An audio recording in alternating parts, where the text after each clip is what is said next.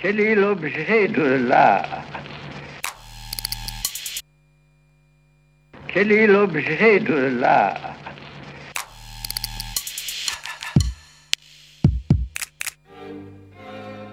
Êtes-vous sûr que vous-même vous considérez un noir du même œil qu'un blanc? Je vous ai compris Chères auditrices et très chers auditeurs, je vous souhaite la bienvenue sur Delta FM, la radio innovante du LP2I. J'espère que vous allez bien et que vous êtes confortablement installés. Nous sommes actuellement le lundi 17 mai 2021 et il est très exactement 15h37.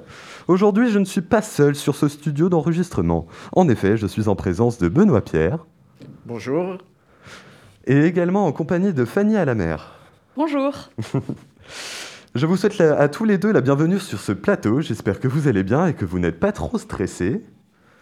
Non, euh, ça va, il faudrait l'être. Euh. Non, non, pas forcément, justement. Si tout est calme, tout est calme alors. Merci. Euh, si vous allez bien, tout va bien, alors je vous propose alors de commencer cette interview avec cette question. Pourriez-vous vous présenter en quelques mots? Je vais me présenter pour commencer. Oui. Donc je suis euh, une des artistes euh, invitées, enfin invitées, accueillies dans une période de résidence sur trois ans du collectif Act et je, actuellement, je suis présente euh, au LP2I en duo avec euh, Benoît Pierre. je, je, vois. Et vous, Benoît? Alors, moi, je suis artiste plasticien euh, en duo avec Fanny Guérino. Je vis et travaille à Poitiers depuis un peu moins de dix ans et je suis un des cofondateurs du collectif Act que Fanny a commencé à présenter. D'accord, je vois. Et vous, Fanny et Benoît, faites du coup partie du collectif Act, si j'ai bien compris. Il s'agit d'un collectif d'artistes plasticiens travaillant en région Nouvelle-Aquitaine. Ce collectif agit autour des enjeux de soutien à la production, à la présence et à la médiation d'œuvres d'artistes. Est-ce bien cela Ou est-ce que vous pourriez nous dire un peu plus, ou est-ce que vous pourriez nous en dire un peu plus? Oui, bah, je vais essayer. Eh bien, euh, le collectif Act, c'est aujourd'hui 11 euh, artistes installés sur Poitiers et ses environs, euh, qui se sont regroupés depuis un, peu plus de trois ans autour des enjeux que vous avez cités. nous travaillons ensemble car nous pensons que le groupe est stimulant pour la, création, le partage des connaissances liées à nos pratiques, mais aussi, il faut bien dire, Euh, nous pensons qu'il est souhaitable d'être euh, à l'initiative de, la création d'une véritable scène artistique euh, à Poitiers et ses, environs, de, plasticiens et de plasticiennes. Euh, certains ingrédients euh, sont aujourd'hui présents euh, pour cette scène qu'on souhaiterait vivante et ayant une visibilité. ils sont déjà présents évidemment parce qu'il y a une école d'art qui s'appelle l'ESI, il y a le centre d'art, le confort moderne, Rurart et bientôt le miroir.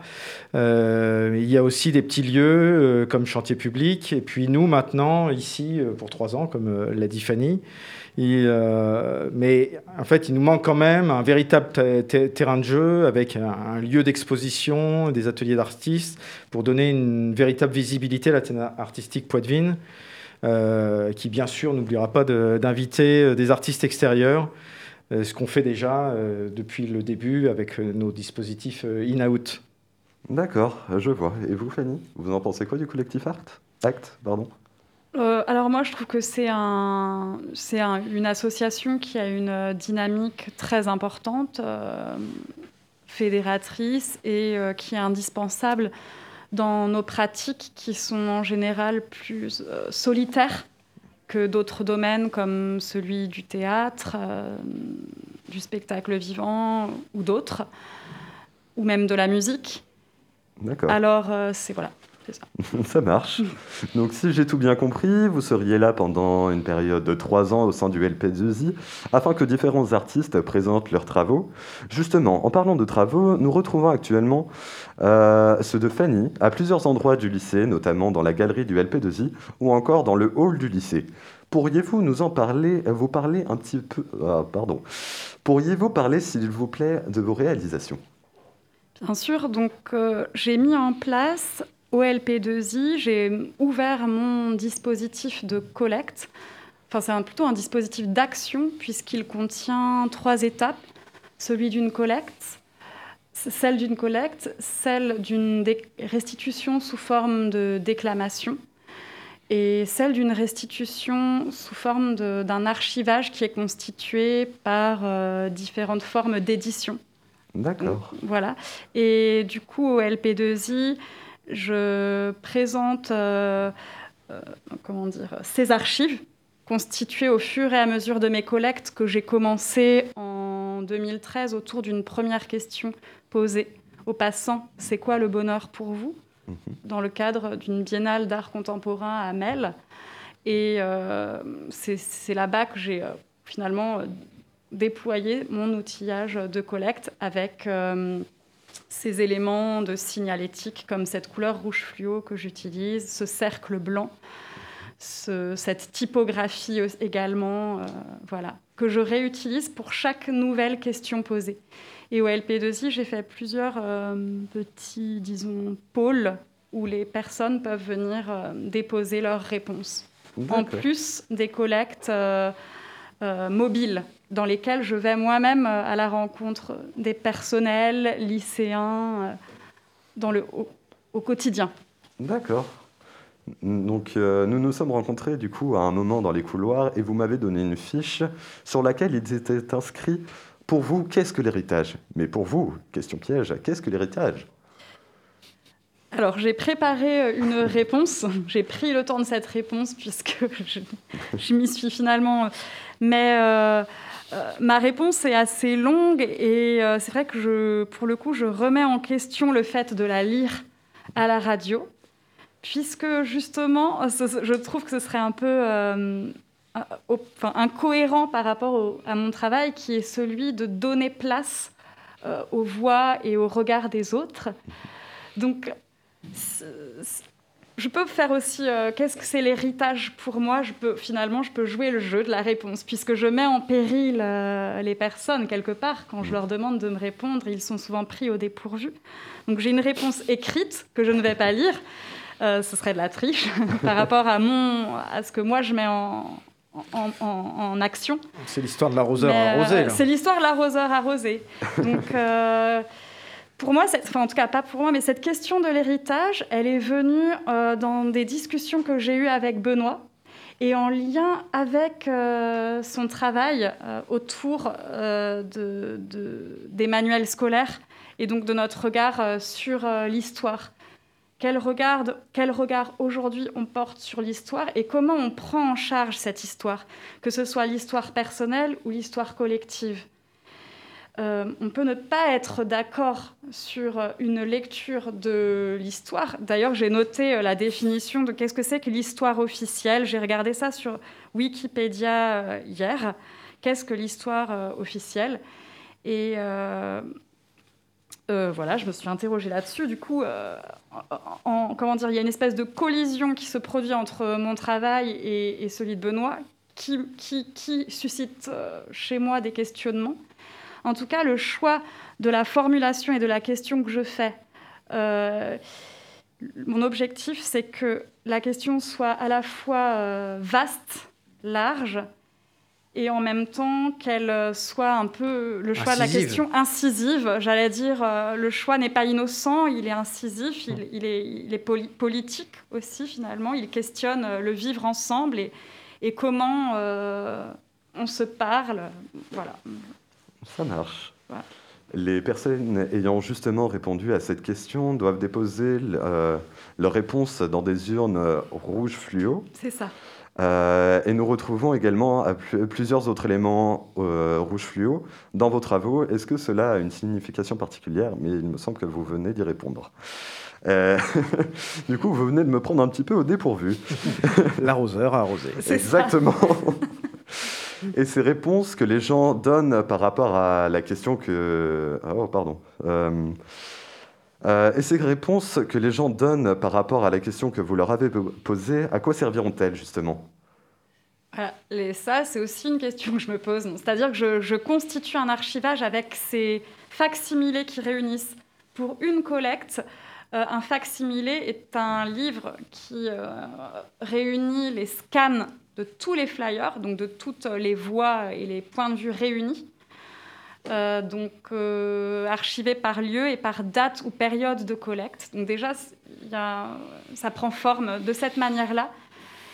Après, je réfléchis en ce moment aussi à comment euh, ce contenu-là est pris en charge, comment il est organisé, comment il est analysé. Et pour cette, dans le cadre du LP2I, le LP2I, ça me permet euh, d'évoluer aussi là-dessus, puisque j'ai rencontré euh, à la fois deux, deux, professeurs de SES, François Combe et Thibaut Delhomme, que je vais rencontrer tout à l'heure, pour évoquer ça, comment on peut prendre en charge ces contenus, pour les observer, les répertorier, euh, voilà. Et également euh, euh, deux, lycéens, Lise et Lucien, qui font du théâtre, c'est leur domaine, et qui vont prendre en charge le contenu de cette première période de collecte pour lui donner corps dans le cadre d'une émission, d'un enregistrement radiophonique. D'accord. se et justement, cela aurait lieu quand, cette retransmission euh, radiophonique? Euh, L'enregistrement devrait être fait euh, d'ici deux semaines. Et la diffusion, je ne peux pas encore pour le moment vous dire quand elle sera, mais ce sera indiqué sur le site internet du LP2I de toute façon. Ça marche. Et du coup, cette question d'héritage, vous avez dit que vous aviez eu cette idée avec Benoît Pierre, mais est-ce que vous pourriez nous en dire un petit peu davantage? Sur euh, ce lien euh, avec, que j'ai avec... Euh, alors en fait, cette question de l'héritage, pour moi, a trouvé une résonance dans les échanges que j'ai eus avec Benoît, d'autant plus parce qu'on a vécu des expériences assez proches par rapport à notre histoire personnelle. On a vécu tous les deux à l'île de la Réunion. Euh, donc euh, moi, dès 6 ans, je me suis retrouvée euh, la seule blanche dans une école. Ça a été pour moi très formateur. Ça a été mon école quelque part. Et mon regard sur les autres et qu'est-ce qu'on nous transmet à l'école aussi a été marqué par cette, expérience à Saint-André, à l'île de la Réunion, quand j'avais 6 ans. Quoi. En fait, ensuite, quand mes parents enseignants sont allés vivre en Guyane, qui est un DOM, euh, département euh, d'outre-mer, donc ça fait partie de la France.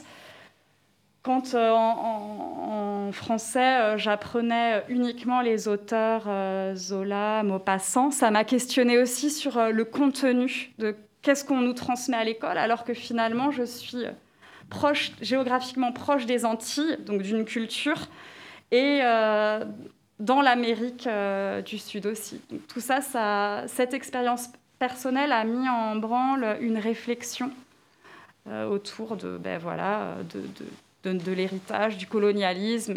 Et, des échanges comme celui-ci ont commencé euh, avec Benoît et par la suite... voilà, je ne sais pas si Benoît veut... Oui, je veux bien reprendre. reprendre, ouais. Effectivement, il y a cette affinité qui est liée du, euh, à une, expérience passée, personnelle, vécue euh, à des moments différents d'ailleurs, mhm. euh, et qui, je pense, nous ont interrogés à l'endroit de notre héritage culturel, entre guillemets, français, et, l'écart que ça, ça, a créé en nous euh, une prise de conscience que euh, entre le système de représentation qu'il peut y avoir dans les manuels scolaires ou dans d'autres supports, hein, euh, parce que l'histoire du roman national, elle, traverse bien sûr d'autres supports que les manuels scolaires, ça a créé un choc, une espèce d'écart qui est un peu, un peu fondamental pour Fanny et moi. et donc, à partir de cette expérience-là, on ne peut plus regarder le monde de la même manière. Et c'est, je pense, euh, ça qui nous motive beaucoup. Euh, Fanny à l'endroit du présent, dans la collecte, euh, vous en êtes où avec votre héritage hein, et, puis moi, à l'endroit du passé, comment cette chose-là s'est sédimentée en nous, documentée. Et, et, après, il y a la vie. Voilà. Donc, cette confrontation entre la représentation qu'on a de quelque chose, d'un espace, quel qu'il soit. Enfin, bon, là, en, en l'occurrence, on interroge principalement euh, l'héritage national. Hein. et, euh, puis la réalité de, de, ça dans nos échanges, dans nos rencontres avec euh, toutes les personnes. Quoi. Ça marche. Eh bien, merci beaucoup. Mais du coup, Fanny, j'avais une dernière question à vous poser. Est-ce que vous avez réalisé d'autres œuvres, pas forcément au LP2I, mais par exemple en Nouvelle-Aquitaine? Et est-ce que vous pourriez nous en parler, s'il vous plaît? Oui, en 2017-2018, pendant l'hiver, je suis allée au centre d'art de Flaine, qui est euh, au cœur d'une station de ski, pour, euh, mais en même temps qui est un lieu euh, artistique très intéressant, puisqu'il y a des, des, œuvres qui sont implantées dans la station de ski. donc, pour poser la question du bonheur aux skieurs, aux vacanciers. Voilà. Ensuite, je suis allée dernièrement, l'été dernier, à Solarium Tournant, qui a une, une, association qui a fait une première euh, biennale à Aix-les-Bains pour poser la question c'est quoi le vivant pour vous Et c'est quoi un paysage pour vous? C'est les deux, les, on va dire, les plus éloignés géographiquement que j'ai pu faire en dehors. Euh, il y en a eu d'autres, mais euh, voilà. D'accord. Pour le moment, je ne suis pas allée en dehors du thé de la France, quoi, pour questionner. Ça marche. Et bien, merci beaucoup Fanny d'avoir répondu à mes questions. Et je vous encourage, vous, chers auditeurs et auditrices, à venir voir son travail dans la galerie du LP2I. Et maintenant, c'est à vous, Benoît Pierre, à qui je vais poser des questions. J'espère ne pas trop vous avoir fait attendre. Oui, ça va, merci. bah tant mieux alors. Eh bien, pour commencer, vous faites également partie du, collectif, euh, du collectif ACT et nous retrouvons actuellement vos réalisations dans la galerie du LP2I. Vous avez déjà présenté à certains élèves vos œuvres et justement, pourriez-vous nous en parler? Oui, alors là, euh, on peut parler effectivement euh, d'un travail qui est présenté aujourd'hui. Euh, enfin, je vais peut-être un, peu amorcer les choses de manière inattendue. C'est effectivement une œuvre qui est dans la galerie, que j'ai créée à l'occasion d'une résidence en, Normandie dans un lycée. Donc je la réactive et l'actualise avec des documents euh, plus récents que euh, ce que j'avais fait il y a 2-3 ans. Et surtout, je présente ça euh, dans un autre état d'esprit, c'est-à-dire que pour moi, ce n'est pas du tout une œuvre finie. c'est plutôt montré comme une amorce, un potentiel. Et j'invite, un peu là, comme fait Fanny, à participer. C'est-à-dire que c'est, elle, n'a pour l'instant qu'une valeur de de, potentiel, et qui, est proposé à, toute personne qui aurait envie de, me rejoindre pour, euh, pour travailler. D'accord. Et quand on va voir vos travaux, on remarque qu'ils euh, sont projetés, par exemple, enfin, que certaines de vos œuvres sont projetées sur les murs de la galerie. Pourquoi avoir fait cela et pourquoi et à quoi vous attendiez-vous en le faisant? Alors la, euh, la pièce s'appelle La Caverne. Euh, en partie, elle fait référence euh, à, l'allégorie de la caverne de, Platon, avec, euh, bon, si je, si j'essaye de, présenter et de simplifier pour, les auditeurs qui ne connaîtraient pas l'allégorie de la caverne de, Platon, en gros, les, hommes vivent dans une caverne. Et des projections du réel leur sont proposées. ils se représentent le réel à partir de ces, projections-là. Et euh, est présent dans la caverne le philosophe qui, lui, va sortir de la caverne et euh, va, comprendre que ces projections sont en fait euh, des, leurs, d'une certaine manière, puisque ce sont des marionnettistes qui agitent des marionnettes. Et que les, voilà, les, hommes n'ont pas la compréhension du réel parce qu'ils ne regardent que les projections. Alors, je, vois que Rémi a regardé principalement les projections.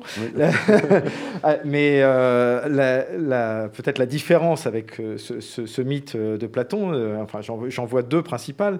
Une qui est que le dispositif des marionnettes et des marionnettistes, finalement, avec les rétroprojecteurs que j'ai trouvés sur place dans, le, dans le lycée, le LP2I, sont présents dans la caverne. Donc là, pour le coup, il n'y a pas de magie.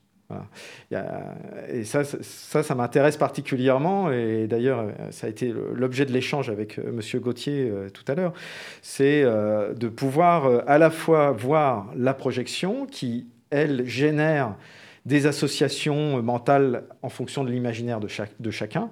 Donc c'est là où c'est très propice finalement euh, au participatif et euh, aux représentations multiples que chacun d'entre nous euh, pouvons faire, les associations qu'on peut faire, mais aussi d'aller voir tout de suite d'où proviennent ces projections-là et, vérifier sur le document historique, en l'occurrence le manuel d'histoire géo euh, découpé, de, euh, voilà, de ne pas être déconnecté finalement d'une donnée euh, réelle, documentée, sérieuse d'une certaine manière, qui n'empêche pas l'imaginaire. Et que ma représentation du monde, elle, est, elle se situe à cet endroit-là, c'est-à-dire de ne pas dissocier à la fois ce qui est donné historique et, euh, et qu'est-ce que, euh, avec ma sensibilité, avec les rencontres que je fais, euh, comment cette chose-là peut se démultiplier.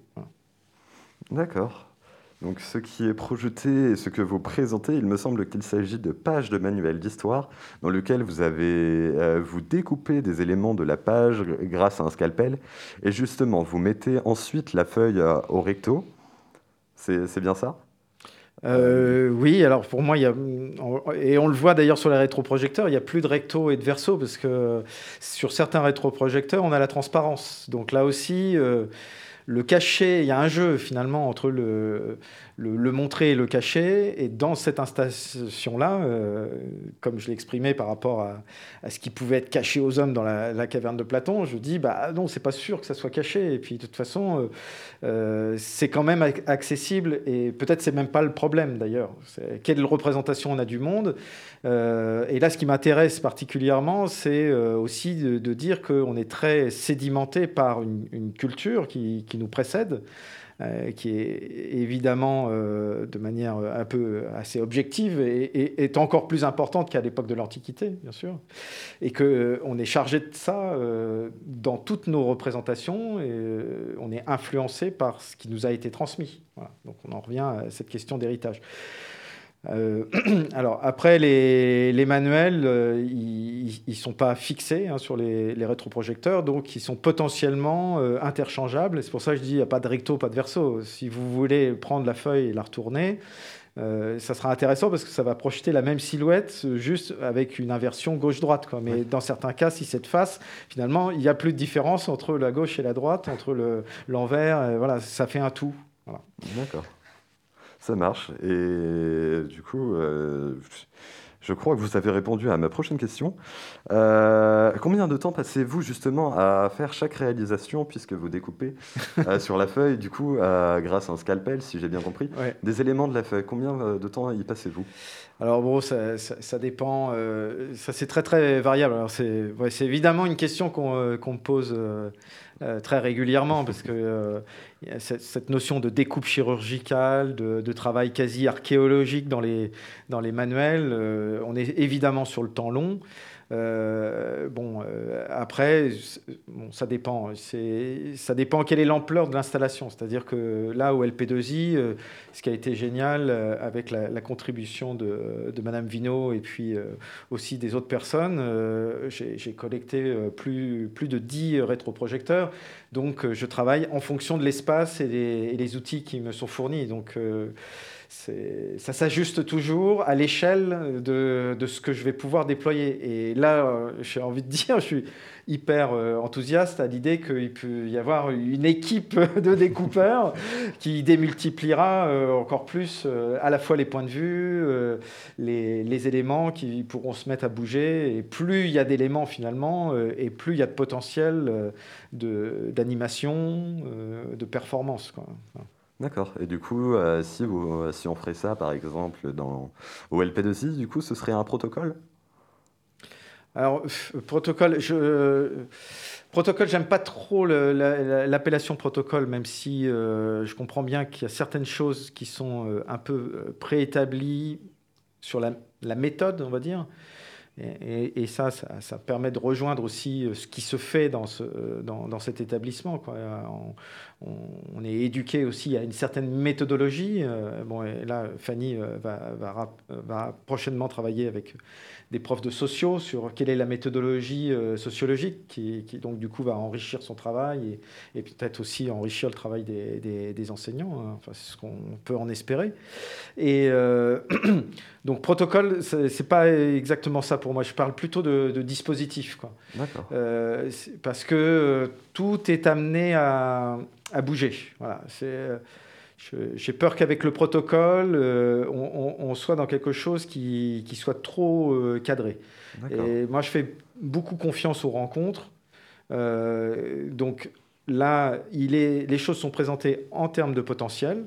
Et en fonction des, des rencontres, on va aborder d'autres euh, d'autres éléments, j'ai envie de dire, de l'objet plastique, qui peuvent être la couleur, qui peuvent être le mouvement. Euh, les, les, ombres, là, on a des ombres euh, qui sont sur le contour des, des formes, et pourquoi pas l'inverser, c'est-à-dire utiliser les fragments et puis utiliser les pages. Euh, il peut y avoir effectivement euh, cet aspect-là qui n'est pas exploré dans cette installation-là.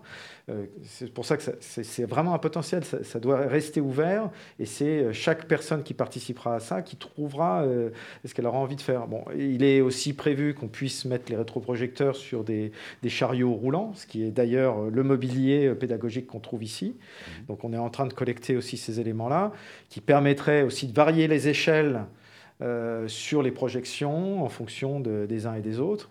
Euh, il y a moyen d'intervenir sous forme d'ombre chinoise euh, dans les faisceaux lumineux. Donc ceux qui, jouent, et il y en a, qui jouent à passer leurs mains dans le faisceau lumineux, projettent l'ombre de leur propre corps.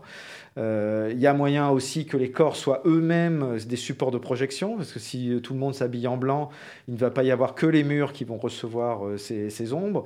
Voilà, il y, a, un potentiel euh, vraiment très important, sans parler du, dispositif sonore là, qui n'est pas encore en place, qui va être en place d'ici deux semaines. Il y a Jean-Cédric Lazare, qui est un autre artiste qui va nous rejoindre et qui a une forte technicité sur le son, qui va pouvoir travailler avec nous sur les fragments sonores qui sont à la fois la collecte de Fanny et à la fois des, choses euh, issues des archives.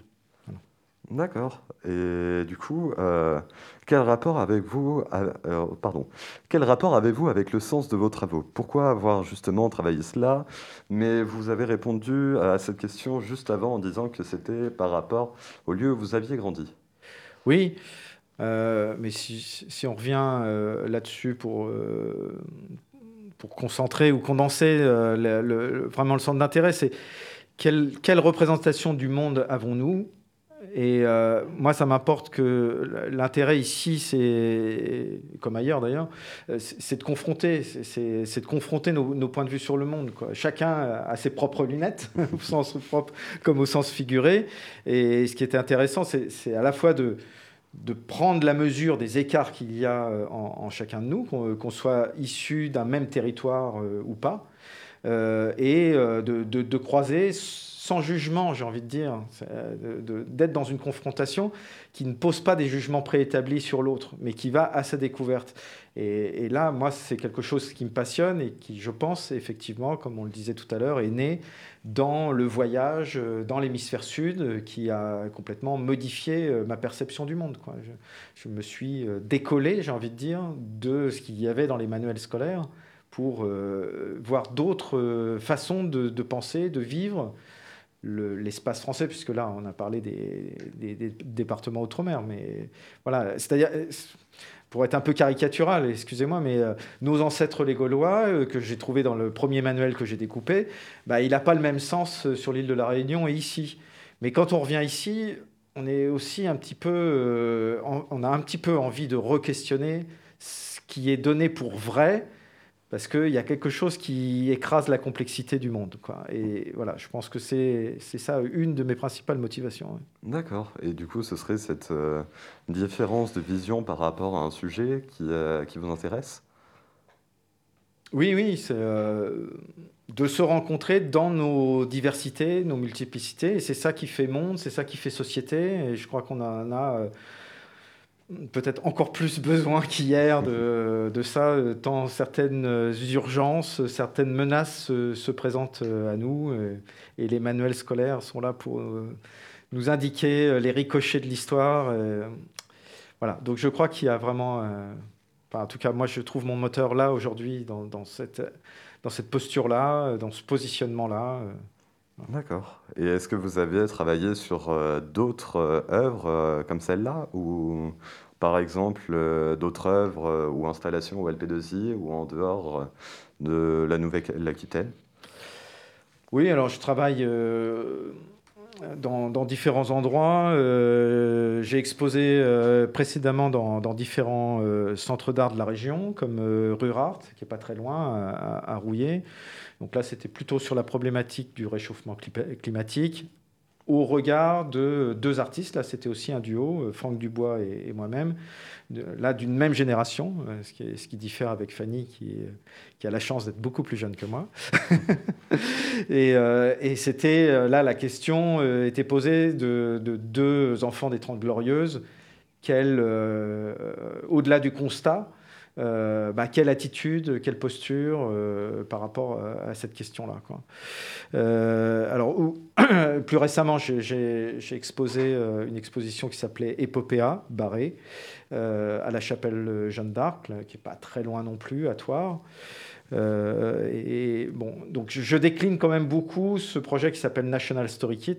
C'est roman national en kit qui me permet voilà, d'ouvrir beaucoup les choses. Et euh, bon, bah, j'espère que peut-être j'aurai d'autres invitations dans la région. Euh, pourquoi pas le, FRAC ou le confort moderne On peut rêver. Hein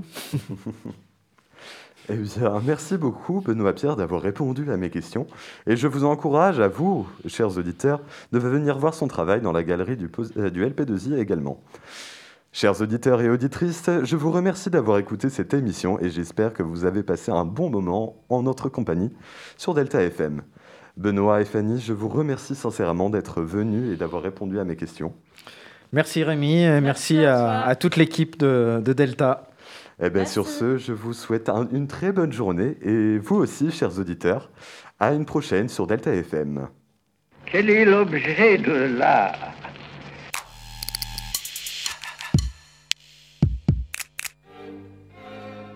Êtes-vous sûr que vous-même, vous considérez un noir du même œil qu'un blanc? Je vous ai compris